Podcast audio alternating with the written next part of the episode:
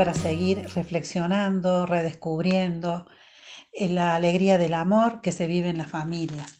Soy la profesora Carmen Yapura del Instituto de la Familia y la Vida de la Universidad Católica de Salta.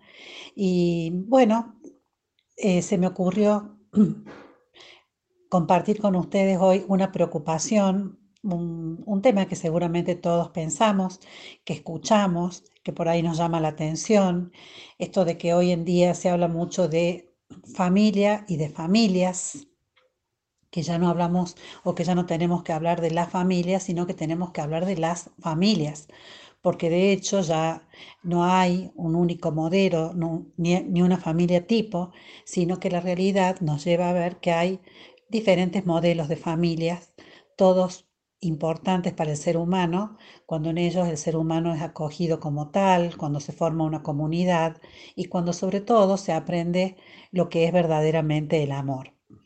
La exhortación apostólica sobre la que venimos reflexionando hace al respecto un comentario y eh, el Papa dice, ni la sociedad en la que nosotros vivimos, ni aquella hacia la que caminamos, permiten la pervivencia indiscriminada de formas y modelos del pasado.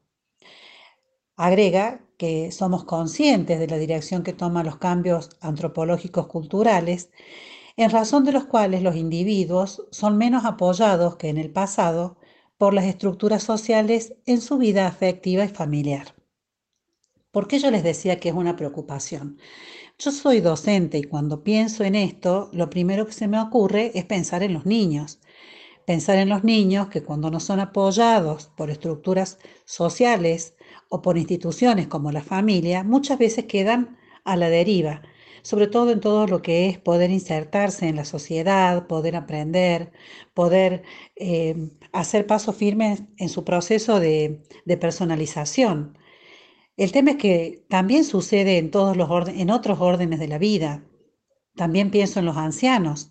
Justamente muchas veces estos cambios que se han dado en las constituciones familiares hacen que también los ancianos queden a la deriva, como dice, quedemos eh, desamparados de estructuras sociales muy necesarias en la vida afectiva y familiar durante todo el transcurso de la vida del ser humano.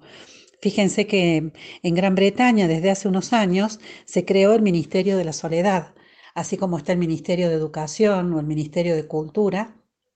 Existe, pueden googlearlo, el Ministerio de la Soledad que atiende a, la situación, a personas que están en situación de soledad, personas mayores que no tienen quien las apoye, que no tienen a quién recurrir, que tienen que transitar los últimos años de su vida sin la, la contención que una institución como la familia obviamente nos da.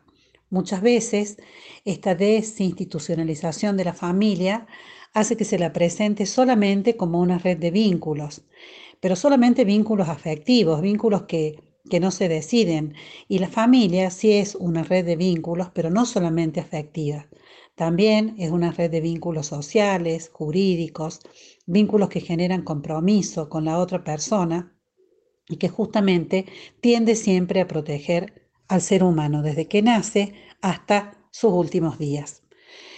Podemos pensar también que la sociología de la familia hoy en día tiene ante sí un reto de, el reto bastante profundo de explicar eh, la paradoja de esta sociedad actual, ¿no? Si nosotros tomamos encuestas, la familia es la institución mejor valorada, muy por encima de la escuela, de la política o de los medios de comunicación. Pero a la vez, los medios, la cultura, las costumbres, el contexto, nos lleva cada vez menos a tener un compromiso de los, de, los, miembros hacia la familia. Y así es como esta institución se va debilitando, ¿no? Entonces, hoy reflexionar sobre esto, ¿no? Deberíamos pensar más en la familia como institución Deberíamos revalorizar más que cualquiera sea su constitución, la familia es una institución que tiene funciones propias, específicas y únicas en la sociedad. Me parece que esto es lo que hoy nos puede llevar a reflexionar y a invitarnos a, a, revalorizar la familia como una institución que cuida, que protege, que ampare, que acompaña siempre al ser humano. Nos estamos viendo. Hasta pronto.